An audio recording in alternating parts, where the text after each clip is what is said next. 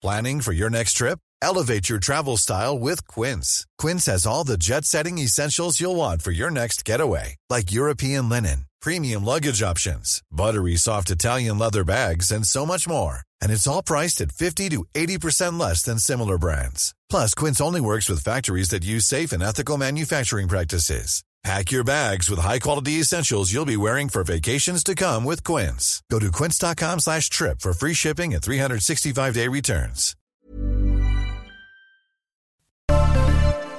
Hallo, ich bin Jule Lobo und bevor es losgeht mit dieser Folge von Nachruf auf mich, habt bitte noch kurz ein Ohr für unseren Werbepartner. Denn der passt wirklich sowas von großartig zu uns.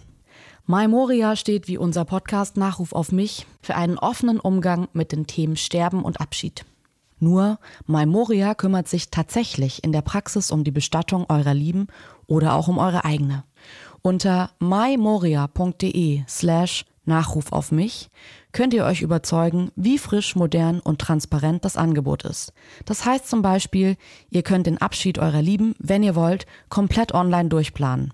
Erd-, See- oder Baumbestattung, Sarg oder Urne, welche Blumen soll es geben, welche Musik, All das wäre zum Beispiel von Hamburg aus für eine Bestattung in München easy online planbar. Bei Fragen hilft euch die Maimoria Telefonberatung. Die ist durchgehend für euch da, Tag und Nacht. Ihr könnt aber auch in eine der 27 Filialen in Deutschland kommen. Die gibt es von Berlin über Freising und Leipzig bis Weilheim. Und was ich besonders cool finde, ich kann bei Maimoria auch meinen eigenen Abschied schon jetzt vorplanen.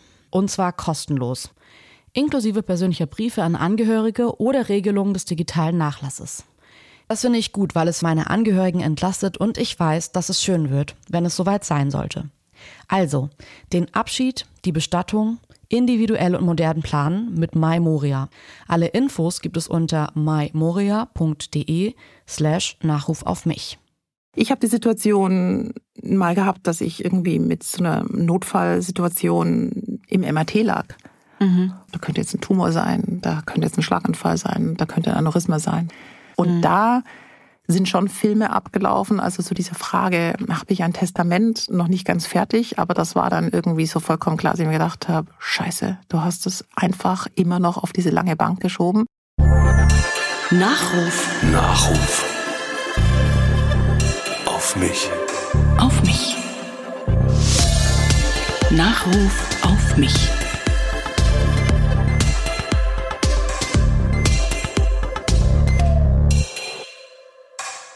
Hallo, ich bin Jule Lobo und das ist Nachruf auf mich. Mein Podcast über das Leben und was davon übrig bleibt.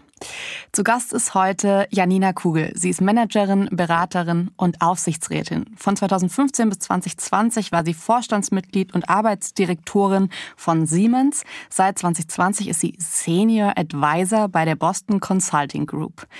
Hallo Janina. Hallo Jule. Ist okay, wenn wir uns duzen? Ja, gerne.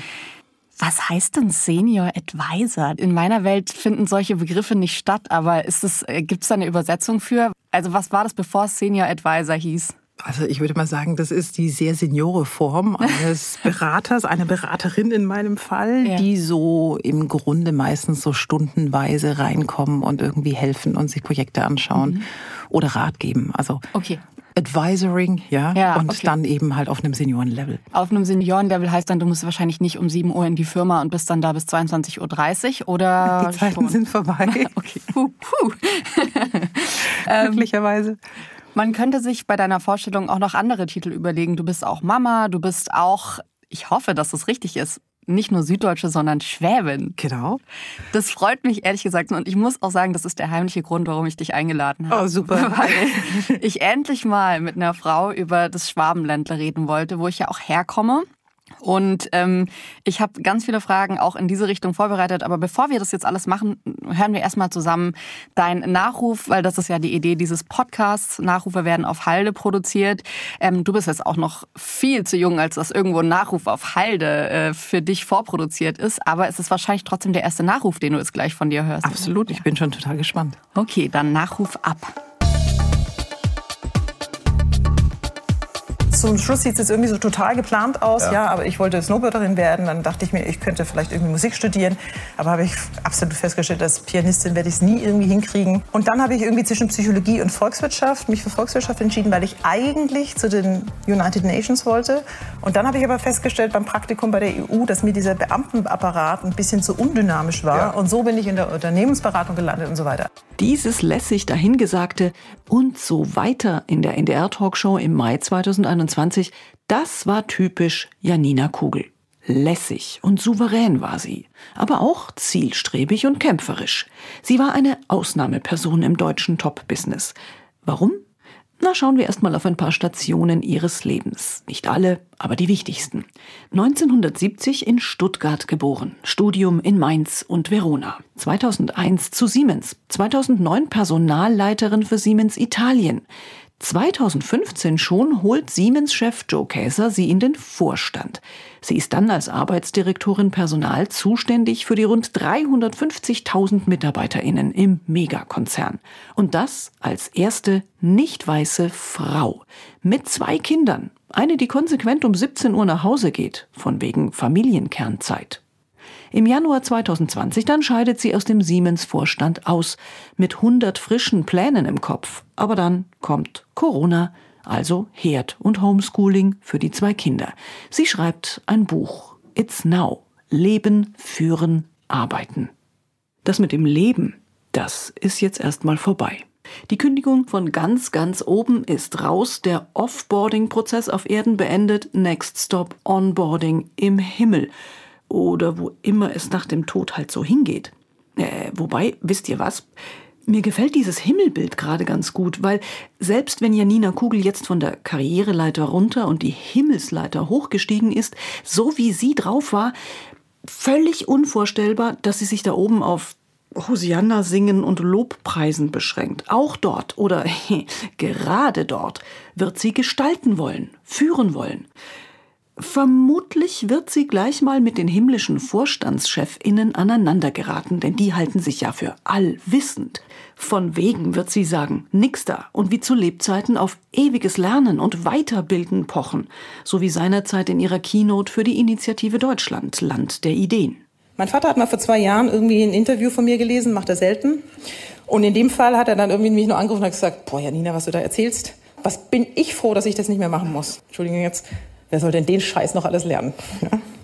Und da habe ich aber nur zu ihm gesagt, Papa, sei froh, dass du in Rente bist, weil du kommst sonst nicht mehr über die Runden. Ein weiteres Leitmotiv von Janina Kugel, das konstruktive Umgehen mit dem Anderssein und mit Veränderungen. Ob Digitalisierung, flexiblere Arbeitswelten, Diversität oder Gleichberechtigung, sie kämpfte immer für das Neue und sie haderte mit den Mutlosen und Ängstlichen. Weil was mich ehrlich gesagt in Deutschland total annervt, ist, dass alle immer nur die Gefahren sehen und die Risiken und diese dramatischen Bewegungen, die es kommen wird und die es sicherlich auch geben wird. Aber so wenige sprechen eigentlich auch da drin, welche Chancen gibt es. Überhaupt, sie denkt vermutlich auch im Himmel global, äh, universal. Mit Engelszungen überzeugt sie also alle Gottinnen und sonstige Entitäten von einer kompletten Neuprogrammierung der Geschlechterrollen bei den Menschen. Männer benutzen von nun an Sätze wie Oh, da habe ich einen Fehler gemacht. Und bei Frauen werden Charaktereigenschaften wie Ehrgeiz und Führungsstärke respektiert. 2023 wird die erste Päpstin gewählt und Olivia Jones wird Vorsitzende des Deutschen Fußballbundes. Und wer in den Himmeln Verantwortung übernehmen will, der muss zuerst den Harvard Implicit Association Test machen und sich so seiner verborgenen Vorurteile bewusst werden. Denn die offene, so gar nicht verborgene Diskriminierung auf Erden, an die wird sie sich ewig erinnern, wie sie seinerzeit im TEDx-Talk 2015 in Berlin erzählte. It hit me at the age of five. I was walking home from kindergarten and passing a soccer field where all the kids were playing soccer. So I stopped there in really joyful anticipation of them to invite me, and they did stop. And there was an awkward silence. And then the first one shouted, Little nigger. And then the second one joined in and said, Little nigger, I would not be neither who I am today, nor where I am today without those experiences. Da, wo sie jetzt ist, ob sie da wohl Frieden und Ruhe findet? Hm, Ich weiß nicht. Auf ihrem Grabstein könnte eher stehen, ey, Mist, ich wollte noch so viel mehr lernen, mehr arbeiten und mehr weitergeben. Aber Janina Kugel, Role Model, Vorbild, Mutter, Personalexpertin mit Überzeugungskraft und Leidenschaft, sie kann sicher sein, dass sie sehr viele Menschen auf unserer kleinen blauen Kugel inspiriert und begeistert hat. Und vielleicht fragt sie ja jetzt, in diesem Himmel da oben, endlich mal keiner mehr, wo sie eigentlich herkommt. Ich lache. Das ist schon mal eine gute Reaktion auf den Nachruf. Vor allem finde ich das schön, wenn die blaue Kugel, die Kugel von oben schaut auf die kleine blaue Kugel. Bist du gläubig? Nein, bin ich nicht. Und da habe ich jetzt echt tatsächlich drüber nachgedacht mit all den, den ganzen Assoziationen, ähm, dass ich da wirklich tatsächlich ähm, kein ich bin nicht gläubig und ich habe kein religiöses, ähm, keine religiöse Verbindung. Wenngleich ich aber auch sagen muss, dass ich ein großes Verständnis dafür habe, wenn Leute das haben und übrigens auch gut verstehen kann, dass es helfen kann. Mhm. Ähm, wenn man sich jetzt aber auf dieses Bild doch mal einlässt, bist du ein Mensch, der in neuen Situationen, muss ja jetzt auch nicht unbedingt der Himmel oder die Himmelspforte sein, aber wenn es einen Himmel gäbe, wir wissen es ja einfach nicht. Ähm, ich glaube auch nicht dran, aber wäre das ein Space, wo du erstmal hinkommst und sagst, okay, das könnte man optimieren, das könnte man besser machen. Die Zeit auf der Erde hier ja begreifst du ja genauso. Du bist zum ersten Mal hier, außer du glaubst es irgendwie an andere Leben vorher, aber ansonsten bist du zum ersten Mal hier und trotzdem hast du wahnsinnig viel verändert und nicht einfach hingenommen. Wäre das ein logischer Schritt, das auch woanders zu machen? Das wäre ja denkbar. Ich meine, ich weiß ja nicht, wie der Himmel, wenn es ihn gibt, ähm, aussieht, aber ich glaube schon, dass ich bislang ja immer nur auf Situationen getroffen bin, in denen ich mir dachte, das könnte doch auch anders aussehen und das könnte doch auch anders funktionieren. Und auch wenn man sich ja manchmal so gemütlich irgendwie macht, immer wieder gedacht habe, es geht doch auch besser. Also insofern schon, was ich aber lustig fand, also ich glaube, ich habe sowieso relativ häufig meinen Frieden immer schon geschlossen. Also ich kann sehr gut, könnte ich mir auch im Himmel erstmal das Nichtstun irgendwie vorstellen. Das kann ich auch jetzt schon irgendwie immer wieder phasenweise. Aber ähm, ich glaube, die Frage ist so mit zunehmendem Alter, ja, mhm. und noch bin ich ja hier, merke ich aber auch, dass ich die die Hektik und dieses, dieses, ich muss jetzt unbedingt sofort oder sonst irgendwie sowas, dass ich auch manchmal einfach weiß, manche Dinge brauchen ein bisschen länger. Und auch wenn mich das dann innerlich total ärgert, weil ich es gerne schneller hätte, kann ich viel besser damit umgehen, dass manches eben einfach länger braucht, aber trotzdem gut wird.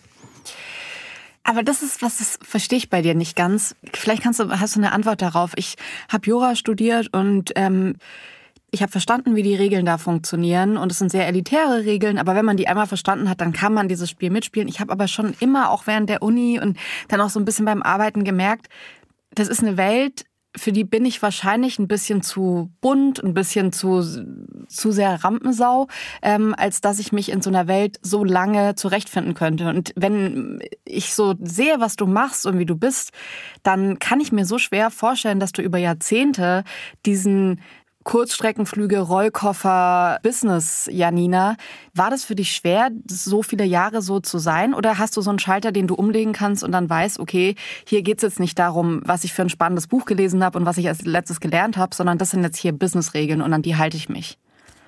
Ja, ich glaube schon. Also ich glaube, es sind viele Schalter und es gibt ja nicht nur den, den An-Aus oder den Links-Rechts, sondern ich glaube, es gibt irgendwie unterschiedliche Facetten.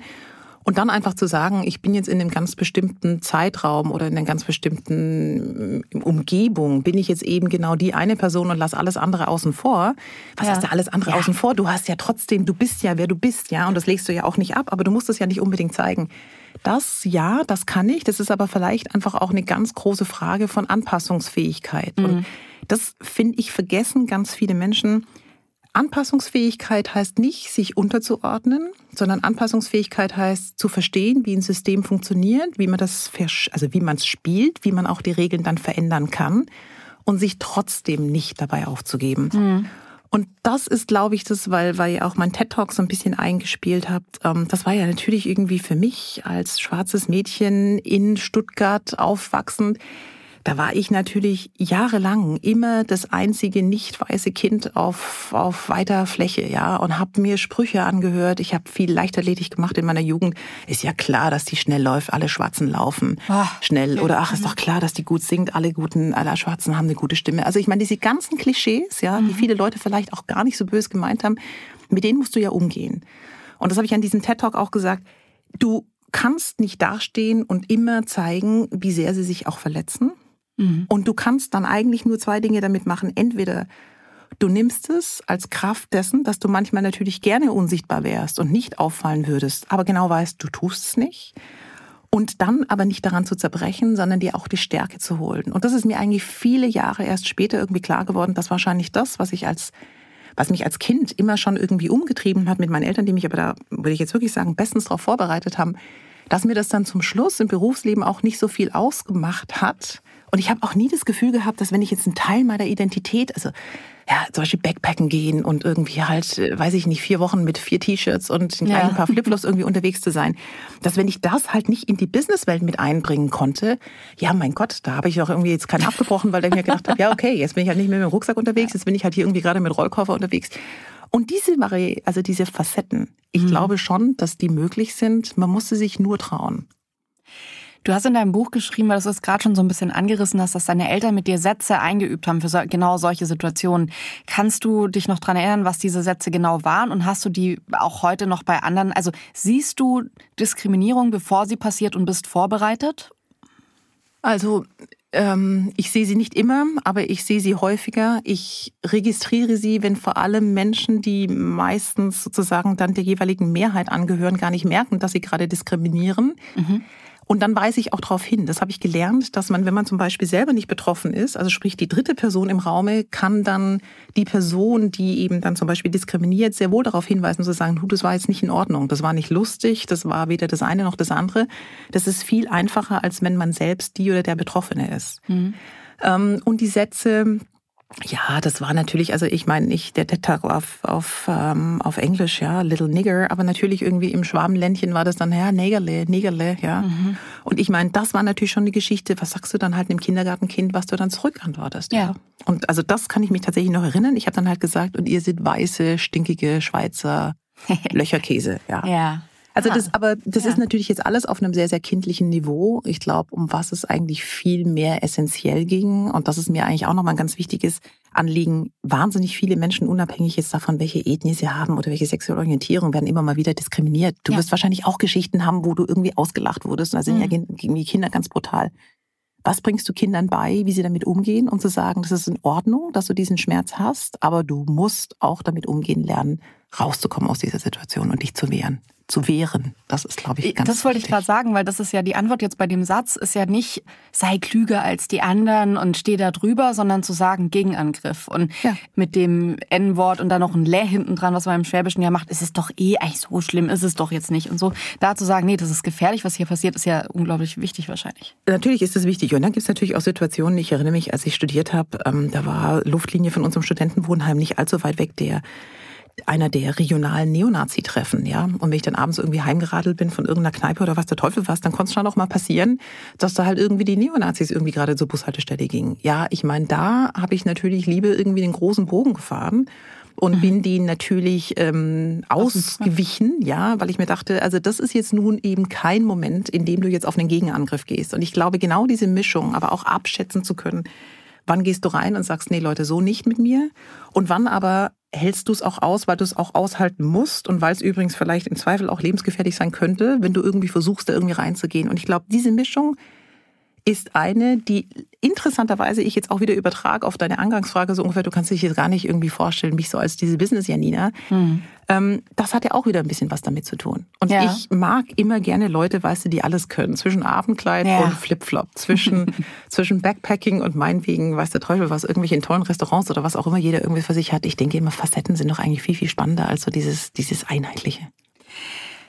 Jetzt frage ich mich die ganze Zeit, ob das Zumindest ist es bei mir so, dass ich mir relativ früh als Kind über das Ende des Lebens so bewusst war, dass ich mir dachte, oh Mann, ich habe nur noch 80 Jahre, wenn es gut wird, 90. Irgendwann habe ich dann im Kopf gesagt, na ja, jetzt bei meiner Lebenserwartung so mit acht oder neun habe ich dann gedacht, ja, wenn es gut läuft, habe ich 120 Jahre, weil vielleicht werde ich auch 130.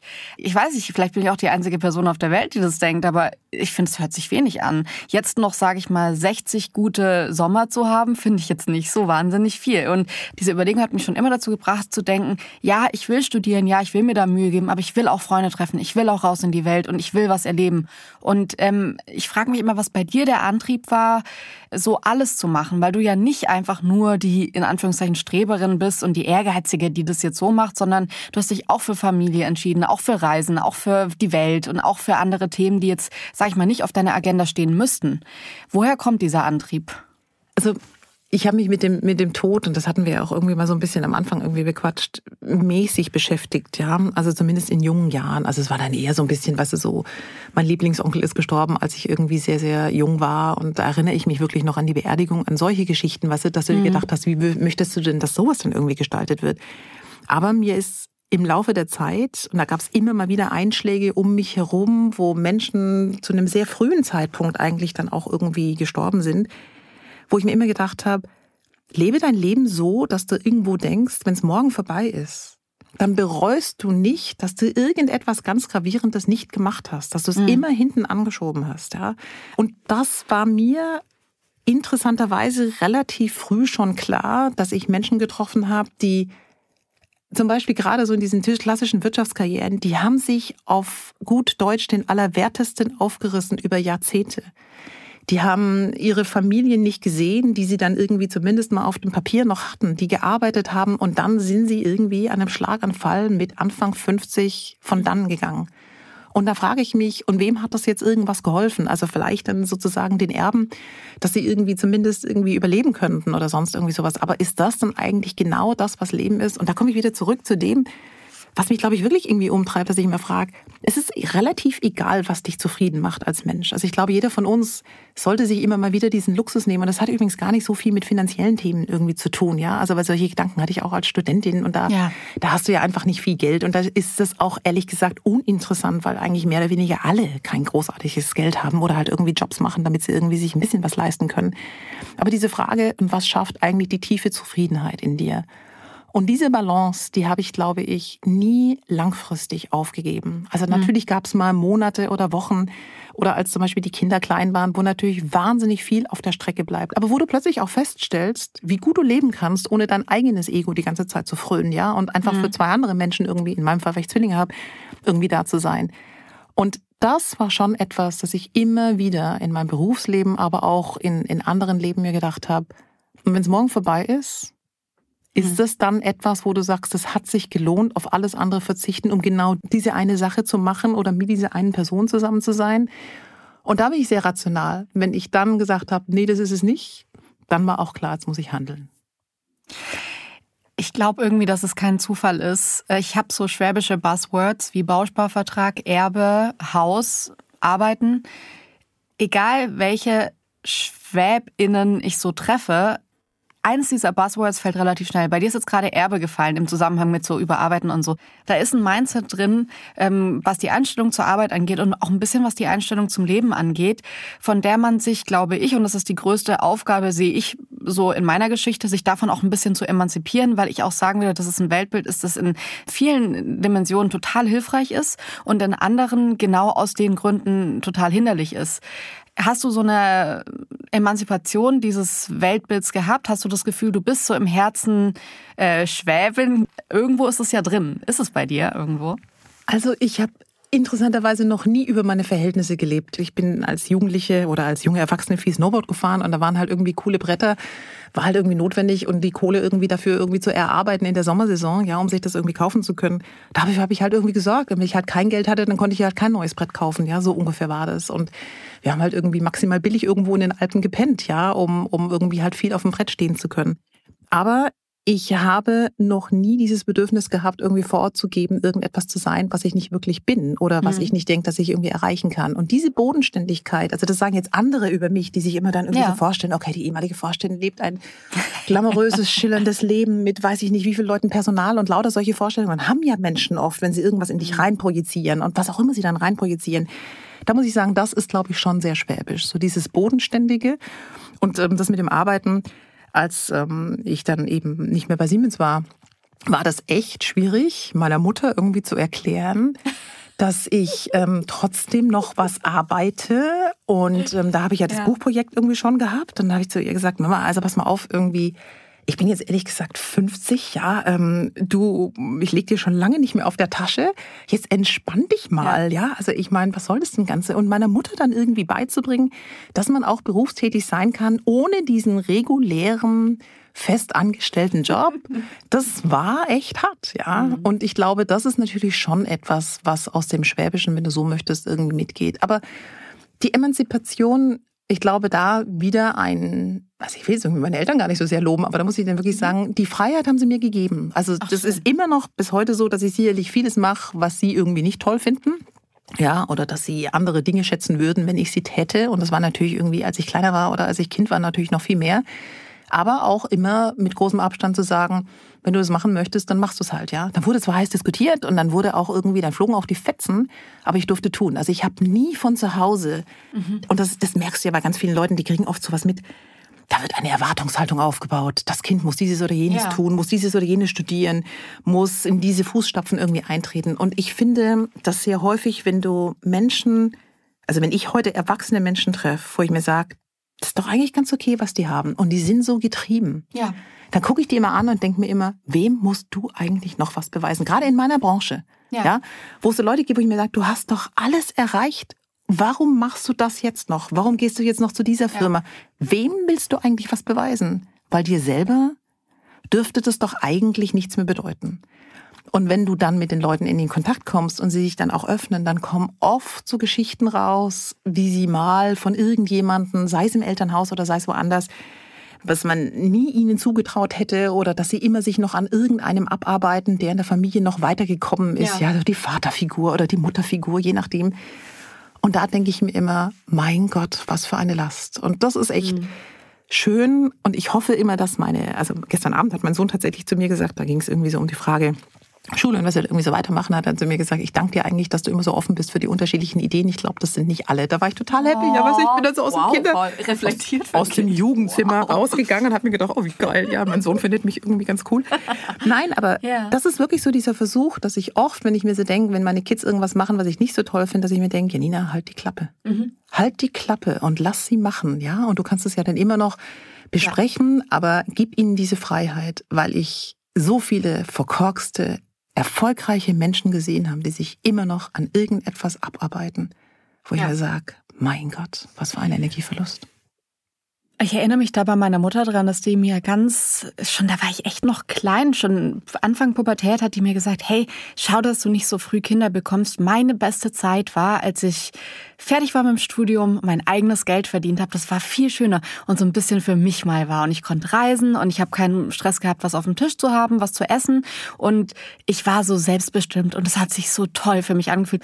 Ähm, und selbst in Momenten, wo ich vielleicht auch zu meiner Mutter gesagt habe, ach, ich könnte mir vorstellen, Frühmutter zu werden. Und ich weiß, dass bei meiner Mutter da die Alarmglocken losgingen, weil sie natürlich auch weiß, was heißt das, Frühmutter zu werden und genau diese Zeit dann eben nicht mehr zu haben, hat sie mir immer gesagt, ey, mach, was du denkst, aber ich würde mir so wünschen, dass du die Zeit auch ohne Kind so ein bisschen erlebst.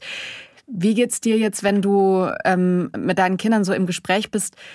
Lebst du es ihnen vor oder sagst du wirklich so, ihr entscheidet, ihr müsst jetzt gar nicht das machen, was äh, eure Mutter vielleicht mal irgendwann entschieden hat, sondern ihr könnt auch neue Wege gehen. Gerade jetzt in der heutigen Generation habe ich das Gefühl, dass neue Wege auch oft echt besser sind, obwohl die so vorher gar nicht da waren. Diese Pfade waren gar nicht vorgetrampelt. Ich glaube, wenn du die Freiheit hast, und über die kann ich ja definitiv sprechen, und ich glaube, viele Leute, die in Deutschland leben, ich gehöre zumindest zu denjenigen, die sicherlich zu der Gruppe der Privilegierten gehören, dass ich diese Freiheit immer hatte, dass ich wusste, es geht nicht ums blanke Überleben. Und ich hoffe sehr, dass es für meine Kinder genauso eben wenig um das blanke Überleben gehen wird. Und ich glaube, dann kannst du wählen, was viele Leute nicht wählen können. Ich bin mir darüber total bewusst. Und das ist übrigens das, was ich nur versuche, meinen Kindern irgendwie beizubringen.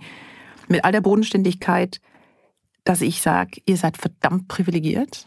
Mhm. Ja, alleine schon, dass sie zum Beispiel einfach in einem Haus aufwachsen, in dem das Geld für die Klassenfahrt da ist, in denen ja. der Strom da ist, in denen der Kühlschrank am Ende des Monats auch noch irgendwie was drin hat. Ja, also ich meine, das gibt ja auch in, in Westeuropa, auch in Deutschland sehr, sehr viel Armut. Ja, und das ist, glaube ich, etwas, wo ich mir schon wünsche, dass sie das zumindest irgendwie für sich mitnehmen. Viele Chancen, die sie bekommen, auch mit Möglichkeiten ins Ausland zu gehen, sind besonders. Mhm. Und dass sie das dass sie das schätzen können. Das würde ich mir wünschen, dass sie diese Reflexion haben. Weil ich irgendwie, da sind wir auch wieder bei dem Punkt, ich glaube, die besten Menschen, die ich kenne, also besten im Sinne von, die ich am meisten schätze, sind diejenigen, die eigentlich gelernt haben, über sich selber zu reflektieren. Mhm. Brutal gesagt gibt's aber unwahrscheinlich viele Menschen, von denen ich so das Gefühl habe, die haben noch nie über sich selbst reflektiert. Mhm. Und sie können das auch gar nicht. Und sie haben ja, vielleicht auch vielleicht Angst auch davor. Ja. Aber wenn du dich auf diese Reise mal einlässt, ja, dann kannst du ja diese Reise auch weitergehen. Und dann kannst du auch was verändern und dann kannst du aber auch sagen, sorry Leute, ich kann nicht oder ich will nicht oder wie auch immer. Aber dieses Reflexionsvermögen macht, glaube ich, die Welt einfach besser. Davon bräuchten wir grundsätzlich mehr. Du bist ja eigentlich aber auch so ein bisschen eine Weltenwandlerin. Ich würde es mal sagen, dass der Teil der Arbeitswelt, in der du dich bewegst, ja wahnsinnig fortschrittlich ist. Und trotzdem lebst du in einem Land wie Deutschland, wo man tatsächlich beim Bürgeramt sitzt. Oder ich kenne es jetzt gerade vom Kindergeld beantragen wow, habe ich plötzlich viele äh, Papierbriefe verschickt. Und ich frage mich immer, wie man damit zurechtkommt, auf der einen Seite gewohnt zu sein, dass Leute einem zuarbeiten, dass es ein optimierter Prozess ist und dass es fortschrittlich ist und auf der anderen Seite in einem Land zu leben, das diesen Fortschritt über Jahrzehnte nicht nur verpennt hat, sondern also siehst du da Digitalisierung in Deutschland, ist das überhaupt ein Thema, das sich noch lösen wird oder wie geht's dir persönlich mit diesen verschiedenen Welten, in denen du dich bewegst? Also da kommen mehrere Facetten rein. Also erstens mal bin ich immer so ein grundsätzlicher Optimist, weil ich es irgendwie auch unanstrengender finde, so durch die Welt zu gehen und weil ich auch glauben möchte. Also werden wir die Digitalisierung lösen? Ja, wir werden sie lösen. Mhm. Werden wir sie so lösen, wenn wir so weitermachen wie bislang? Nein. Ich glaube, es kommen zwei Dinge dazu. Das eine ist, dieses, ich nenne es jetzt mal fast das Dogma der schwarzen Null, also keine Schulden irgendwie so machen, hat halt einfach bedeutet, dass die Verwaltung und der öffentliche Dienst zum Teilweise auch kaputt gespart wurde. Ja. ja. Wir haben es ja auch zu Beginn der Corona-Krise gesehen, wo es darum ging, mobiles Arbeiten zu erlauben, welche ArbeitgeberInnen da eigentlich sozusagen am schwerfälligsten waren. Und es waren eben viele Behörden und viele Ämter und viele Verwaltungen. Und ich glaube, das sollte jetzt eben einfach schon auch ein Zeichen gehen, war da sozusagen diese dogmatische Linie die richtige. Und es gibt aber eines, und ich glaube, das macht vieles in Deutschland inflexibel. Veränderungen kannst du nur dann auch wirklich erfolgreich treiben, wenn du in Kauf nimmst, dass du von manchen Menschen wegen dieser Veränderung, die du anstößt, nicht gemocht wirst mhm. und abgelehnt wirst. Und wenn sie wirklich resistent sind, also das heißt, wenn sie, wenn sie gegen dich arbeiten, dann erst bist du eigentlich auf einer Kurve dran, von der du sagst, ah, du stoßt etwas an, was unangenehm ist. Denn Veränderungen sind erstmal unangenehm. Und da würde ich schon sagen, sind wir ein bisschen arg bequem geworden, dass wir oft nur so Dinge tun, wo fast so die Mehrheit ist dafür und dann tust du es. Aber wenn du immer darauf wartest, dass die Mehrheit tatsächlich dafür ist, dann wäre der Euro nicht gekommen, dann wäre die EU nicht gekommen, dann wären viele andere nicht gekommen. Und trotzdem finde ich das manchmal ganz interessant, dass jetzt plötzlich alle irgendwie immer auf die 20 Prozent, die gegen etwas sind, so sehr achten, die Medien immer nur über die berichten, wo ich mir gedacht habe, Veränderungen. Wenn du immer über eine Mehrheit regiert hättest, also, ja, dann wäre nie irgendwas gekommen. Und Studien haben eigentlich auch gezeigt, du brauchst gar nicht mehr als die Hälfte mhm. sondern du kannst im Kern, und das habe ich eben auch oft erlebt in den unterschiedlichen Unternehmenskontexten, wenn du eine kleine Gruppe von Menschen hast durch die Organisation auf allen Ebenen, die an eine Veränderung glauben, dann entsteht mhm. aus dieser Mitte eine ganz enorme Kraft. Die kannst du nutzen. Irgendwie sich manchmal so frag mich, wie du das empfindest. Ich habe Freunde, die sind irgendwie MusikerInnen und die sagen dann sowas wie, ey, am Ende ist es egal, ob du vor 100.000 Menschen irgendwie ein Konzert hast und auftrittst. Du kannst es nicht mehr erfassen. Das, was du aber erfassen kannst, wo der große Unterschied ist, ist, ob das zehn Menschen sind. Wenn du vor zehn Menschen, wenn du bei der Familie an Weihnachten was Musikalisches spielst und es sind Profis, die das immer machen und trotzdem sagen die, das sind die Momente, die anstrengend sind. Das kann ich nicht. Jetzt war es ja bei Siemens einfach so, dass du da irgendwie 340.000 grob Menschen, für die du verantwortlich warst. Das ist so eine unfassbare Zahl. Also wenn man sich das als Konzert vorstellt, dann ist es ja weiter, als man sehen kann. Und ähm, ich frage mich immer, setzen da andere Mechanismen ein, äh, verantwortungstechnisch? Also liegt man dann abends im Bett und denkt sich 340.000 Menschen. Was, die, ja. Also man macht sich das natürlich nicht so abstrakt, weil man ist ja auch nicht für all, alleine ja. verantwortlicher. Also ich war jetzt eine von acht, in, damals waren wir acht im Vorstand. Ähm, und es gibt ja ganz viele unterschiedliche Führungsebenen auch. Ja. Mhm. Also das auf der ganzen Welt irgendwie unterwegs zu sein, ist ja natürlich auch was anderes. Die Frage ist eher nur, wie erreichst du die? Ja. Und das ist aber natürlich zum Beispiel jetzt gerade in den letzten 10, 15 Jahren mit sozialen Medien. Das heißt einfach, was jetzt 20 Leute kannst du alle in einen Raum bringen, ja, ja, und kannst alle gleichzeitig ansprechen. Das geht natürlich ab einer bestimmten Größe in dem Sinne nicht mehr.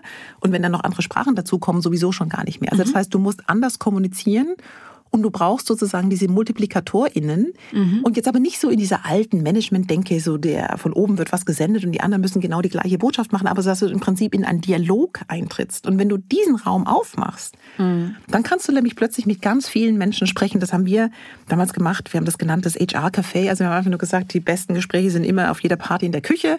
Also machen wir doch einfach mal diese Küchengespräche und versuchen mit all denjenigen zu sprechen. Die einzige Voraussetzung war, dass halt irgendwie Englisch zu kommunizieren war. Ja, ähm, und solche Methoden kannst du anwenden.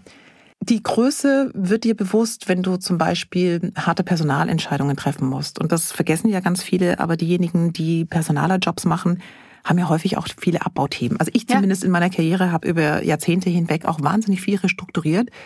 Und wenn du dann weißt, du schließt einen Standort und da ähm, sitzen um die tausend Beschäftigte plus alle ihre Familien und dieser Standort ja. wird nicht mehr sein und diese Menschen werden erstmal zumindest keine Perspektive mehr haben, weil zu dem Zeitpunkt der Ankündigung weiß keiner von denen, wann oder wo sie wieder einen anderen Job haben werden können.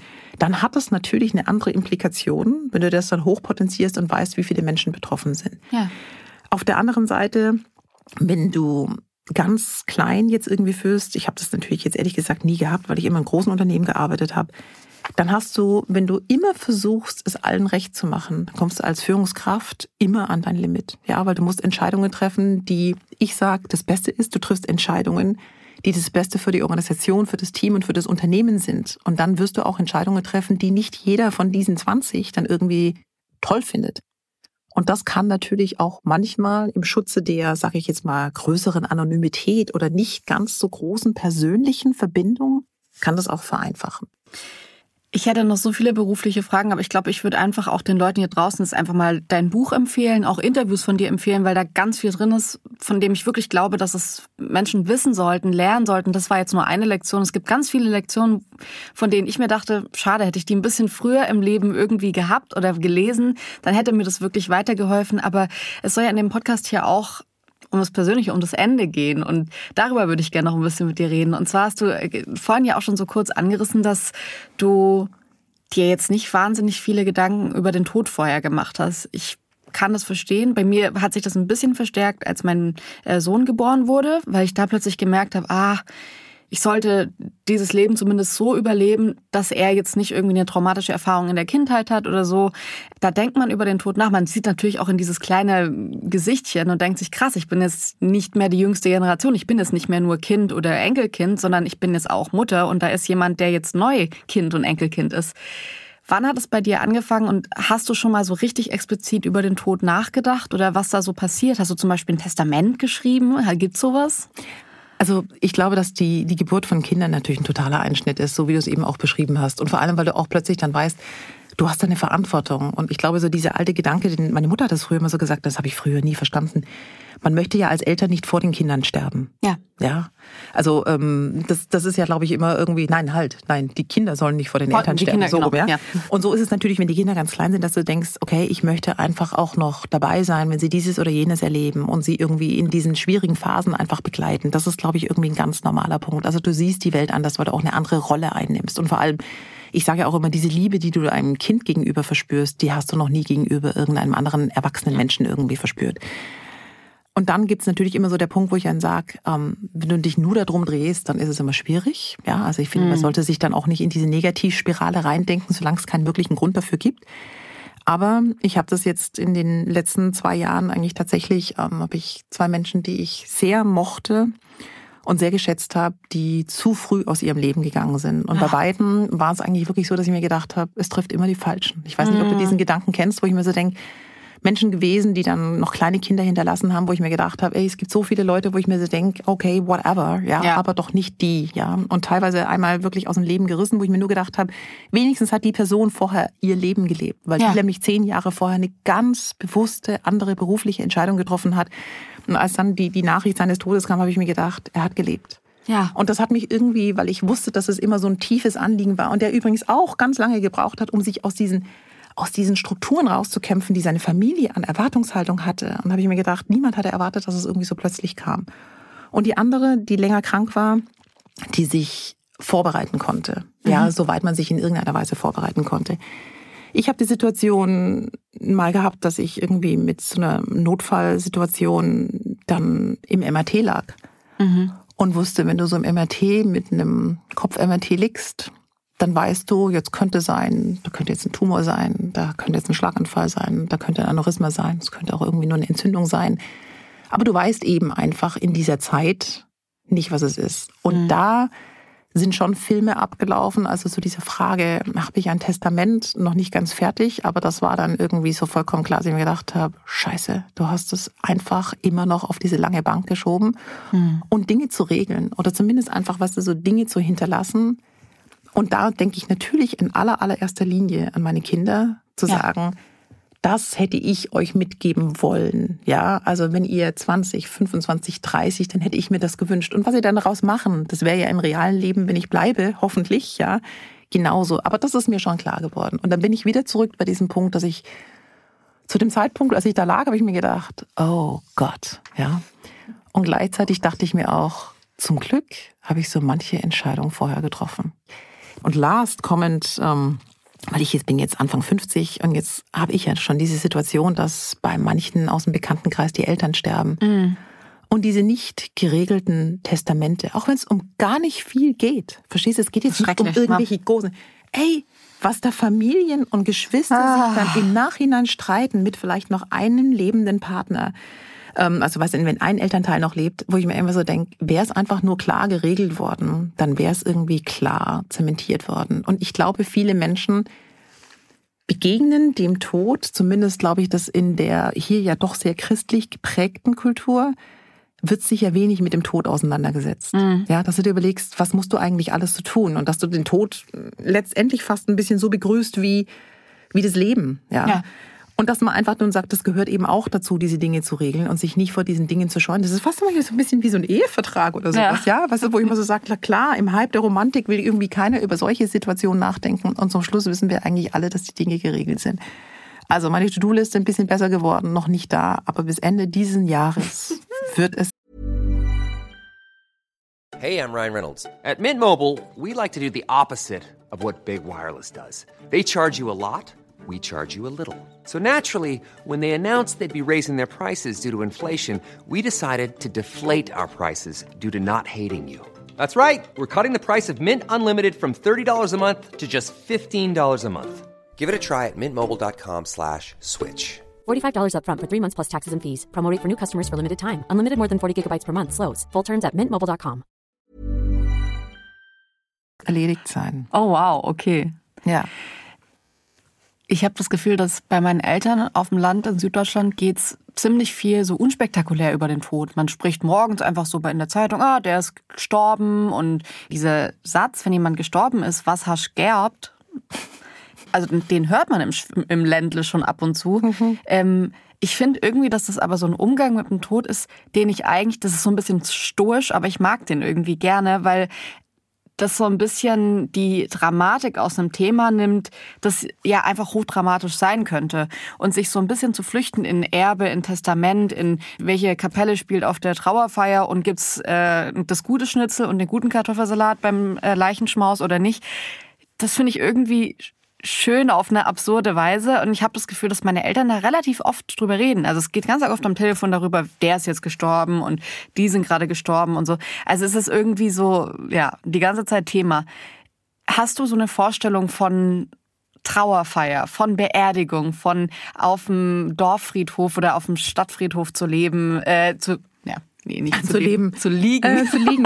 ähm, ja. ja und nein. Also ich hätte schon so eine Vorstellung, was ich mir wünschen würde, was irgendwie passiert, gleichzeitig irgendwie auch zu wissen. Also ich würde mir zum Beispiel einfach wünschen, dass diejenigen, die mich lieben, weiterleben. Ja. Ich ja. würde mir auch irgendwie wünschen, dass mein Partner sich wieder frisch verliebt, ja, ja, und nicht, also das, also verstehst du, dass die, dass die Leute wissen, ich hätte nie gewollt, dass irgendjemand mir die nächsten 10, 20, 30 Jahre sozusagen nachtrauert, nicht im Sinne von guten Erinnerungen, aber im Sinne von ihr Leben irgendwie on hold setzen. Ja, so jeden Freitag legen, Verstehst du, so, Grab das, legen. Das würde so, ich jetzt, genau, das würde ich nicht wollen. Ich würde mir irgendwie vorstellen, dass sie sich mit Herz und Schmerz daran erinnern und mit, mit Spaß auch an die lustigen Geschichten. Ich würde mir wünschen, dass meine Freundinnen die unglaublichen Partygeschichten nochmal erzählen, ja, und irgendwie sozusagen das pure Leben von mir ja. wieder irgendwie raufholen. So was würde ich mir machen. Ich würde vor allem irgendwie wünschen, dass die gescheiten Blumen irgendwie auf meine Urne oder auf meinem, auf meinem Grab liegen ähm, oder auf meinem, an meinem Sarg liegen. Hast du äh, Blumenfable? Also bist du, magst du Schnittblumen? Weil wenn du das jetzt so sagst, dann hört sich so Schnittblumen, wenn sie in der, Glas, in der Vase stehen, aber nicht, wenn ich sie nach einer Woche ausleeren muss. Ja. das kann ich so Und dann verstehen. Wow. Ja, aber ich würde tatsächlich, ähm, das habe ich äh, interessanterweise, ich habe irgendwie gesagt, ich hätte gerne weiße und pinke Rosen, ohne dass ich jetzt weiß, was das irgendwie für eine Bedeutung ja. ist oder sowas. Das fand ich immer, finde ich immer noch irgendwie sehr schön, ja. Also könnte man also als Feministin irgendwie kaum glauben, aber ich finde Pink und Rosa irgendwie unwahrscheinlich schöne Farben, ja, so diese ganzen Sachen. Also, aber ich glaube, dass es gut ist, sich mit diesem Thema zu beschäftigen. Und ich muss ja auch sagen, ich habe ähm, immer wieder erlebe ich das, wenn ich im Krankenhaus oder sowas war. Weißt du, wenn Menschen man entscheidet so übers Leben, aber so, was es in der Schweiz irgendwie ja auch gibt, dass du sagen kannst, ich möchte jetzt nicht mehr, weil es geht mir nicht mhm. mehr gut genug, ja. Das ist ja hier eigentlich fast immer noch so ein Tabuthema. Ja. Und ich verstehe auch, dass das eine komplexe Angelegenheit ist. Aber mein Wunsch wäre, dass wann immer ich sterben muss, dass ich es aus einem relativ vollen Leben tue.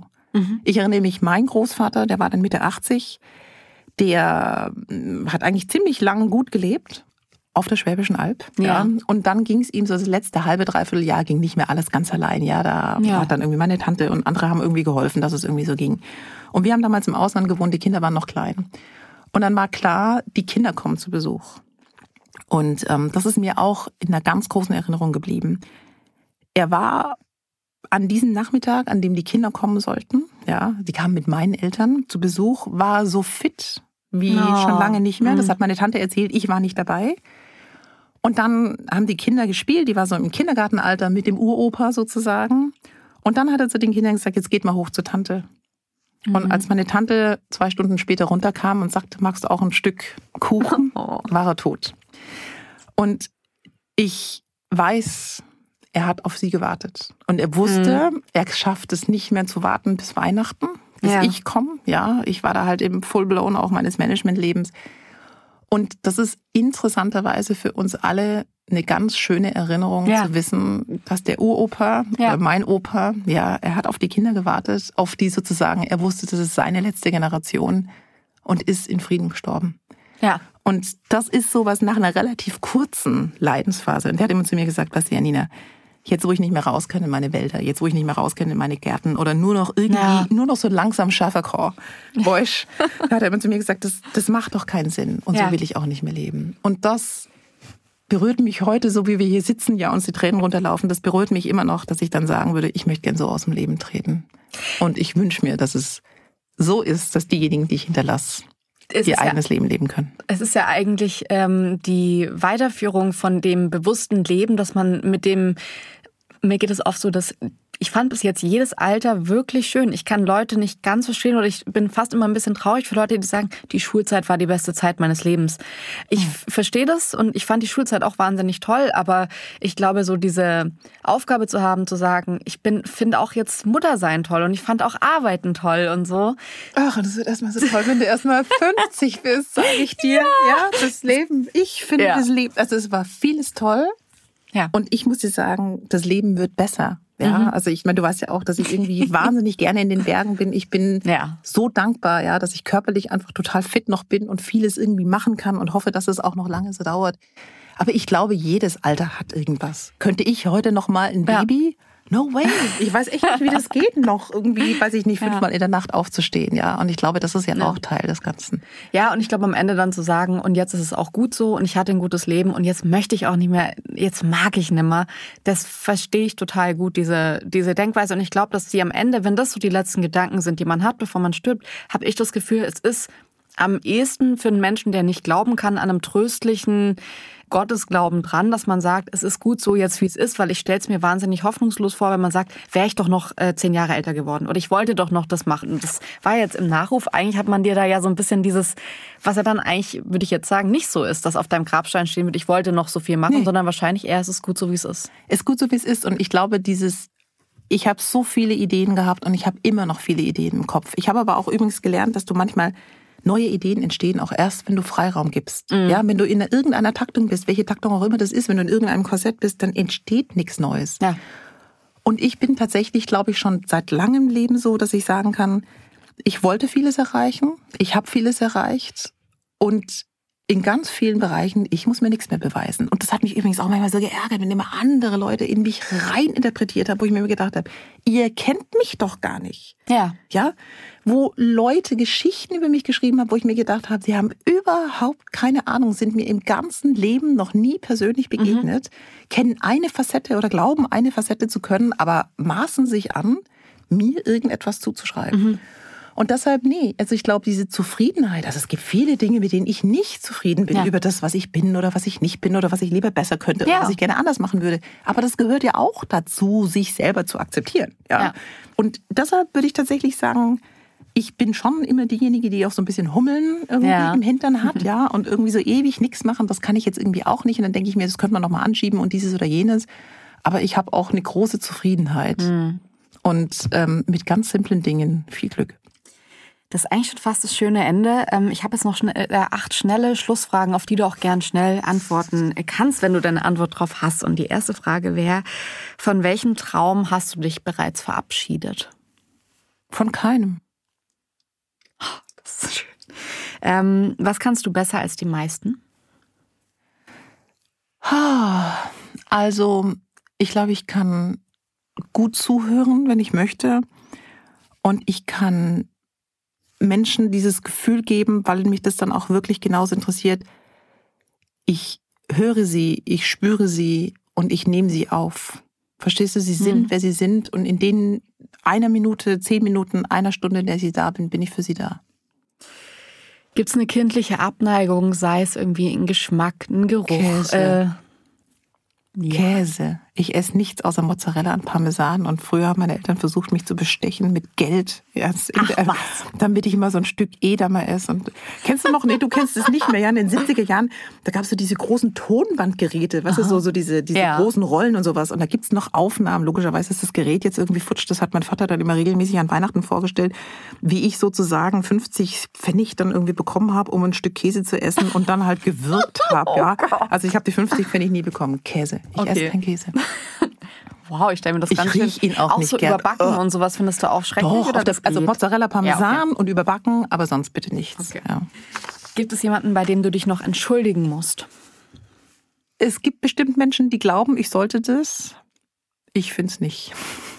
Es gibt Menschen, bei denen ich mich nicht entschuldigen möchte. Mhm. Ja. Also weil ich, weil ich auch sage, wenn ich mich so benommen habe, wie ich mich eigentlich üblicherweise nicht benehme, dann, Dann- weil sie mir auch was angetan haben, Ja. wo ich mir sage, du Junge oder Mädchen, wenn du glaubst, du kannst so spielen, dann spielen wir auch mal anders so zurück. Okay, das heißt aber im Umkehrschluss auch bei Leuten, bei denen du dich entschuldigen musst, du bist eine, die das erledigt und macht und jetzt nicht jahrelang vor dich herrscht. wir machen jeden Tag Fehler. Und Ja. ich meine, ich finde einfach nur, wenn du es aufrichtig sagst und sagst, es tut mir total leid, ich wollte das einfach wirklich nicht so. Ja. Um Himmels Willen, das ist genauso, ich habe einen Fehler gemacht. Ja, natürlich, das tue ich dann. Gibt es einen Geruch, den du bis heute nicht vergessen hast, mit dem du was Schönes, was besonders Kindheit oder einen besonderen Lebensabschnitt verbindest? Ich glaube, den Geruch der Natur. Also so im Wald zu sein und lustigerweise habe ich immer irgendwie so Erdbeeren auch im, Mhm. im Ja. Kopf oder in der Nase. Wenn ich jetzt hier einen Briefumschlag hinlegen würde, auf dem steht, wann du genau stirbst, würdest du das wissen wollen? Nein. Was sollen Leute über dich erzählen? Dass ich eine optimistische, mutige, ich will nicht sagen Kämpferin, weil Kämpferin klingt so verbessend, aber dass ich optimistisch und mutig war, Dinge verändern zu können. Und manchmal in kleinen Schritten, aber in großen Schritten Sachen erreichen konnte. Und ich würde mir wünschen, dass Sie sagen würden, sie hat was getan, von dem ich heute profitiere. Also, weißt du, was ich ja schon so dir sagte, ich finde, ich habe, ich bin sehr dankbar für das Leben, was ich bislang leben durfte. Und ich finde, ich habe ein gutes Leben gehabt, auch wenn, wenn es immer mal wieder natürlich auch schwierige Momente gab und immer noch gibt. Aber zu wissen, dass du vielleicht etwas geschaffen hast, was anderen mehr hilft, als vielleicht sogar dir selber, das wäre, das wäre optimal. Und jetzt noch die letzte Frage. Gibt es einen Lebensrat oder ein Motto für die HörerInnen da draußen, das dir ja, grundsätzlich bei irgendwelchen Dingen so weitergeholfen hat, dass du sagst, ey, das ist einfach wahnsinnig wichtig, das zu wissen oder das zu haben? Du kannst alles. Also ich glaube, dass ich nie im Leben gehört habe, dass ich irgendetwas nicht könnte. Also ich wusste schon und habe dann auch erzählt bekommen, klar, wenn du das willst, dann musst du dich halt irgendwie zusammenreißen, dann musst du viel trainieren beim Sport oder musst du viel üben in der Musik oder sonst irgendwie sowas. Aber wenn du dich rein durchkneifst, dann gibt es eigentlich im Grunde für die normalen Dinge keine Limits. Das ist, glaube ich, etwas, was ich mir wünschen würde, dass viele Menschen diesen Glauben nicht verlieren und dass sie Rückschläge als Mut nehmen. Also das sage ich zu meinen Kindern, weil das ganz normal ist. Am meisten gelernt für mich selber, für mein Leben, beruflich, aber auch privat, habe ich aus den Rückschlägen, nicht aus den Erfolgen. Und die haben mich besser gemacht. Mhm. Und die machen mich stärker. Und deshalb einen Rückschlag nehmen, trauern, weinen, schreien, was auch immer das ist, aber weiterleben und zu wissen, dass was Besseres kommt. Janina Kugel, vielen, vielen Dank. Ich sitze hier wirklich mit Tränen in den Augen. Vielen Dank für deine Privatheit, für die Offenheit und für die Ehrlichkeit. Und ja, es war wunderschön. Danke, dass ich hier sein durfte.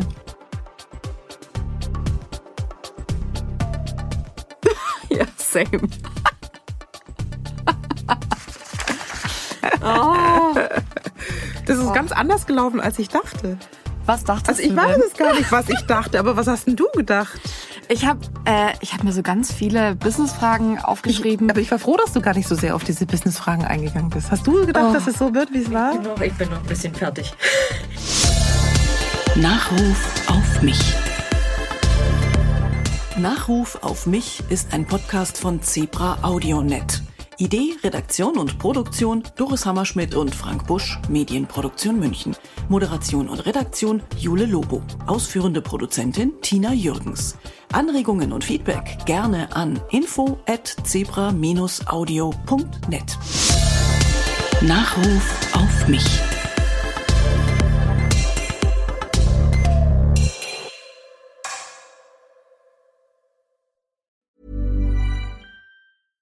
Even when we're on a budget, we still deserve nice things.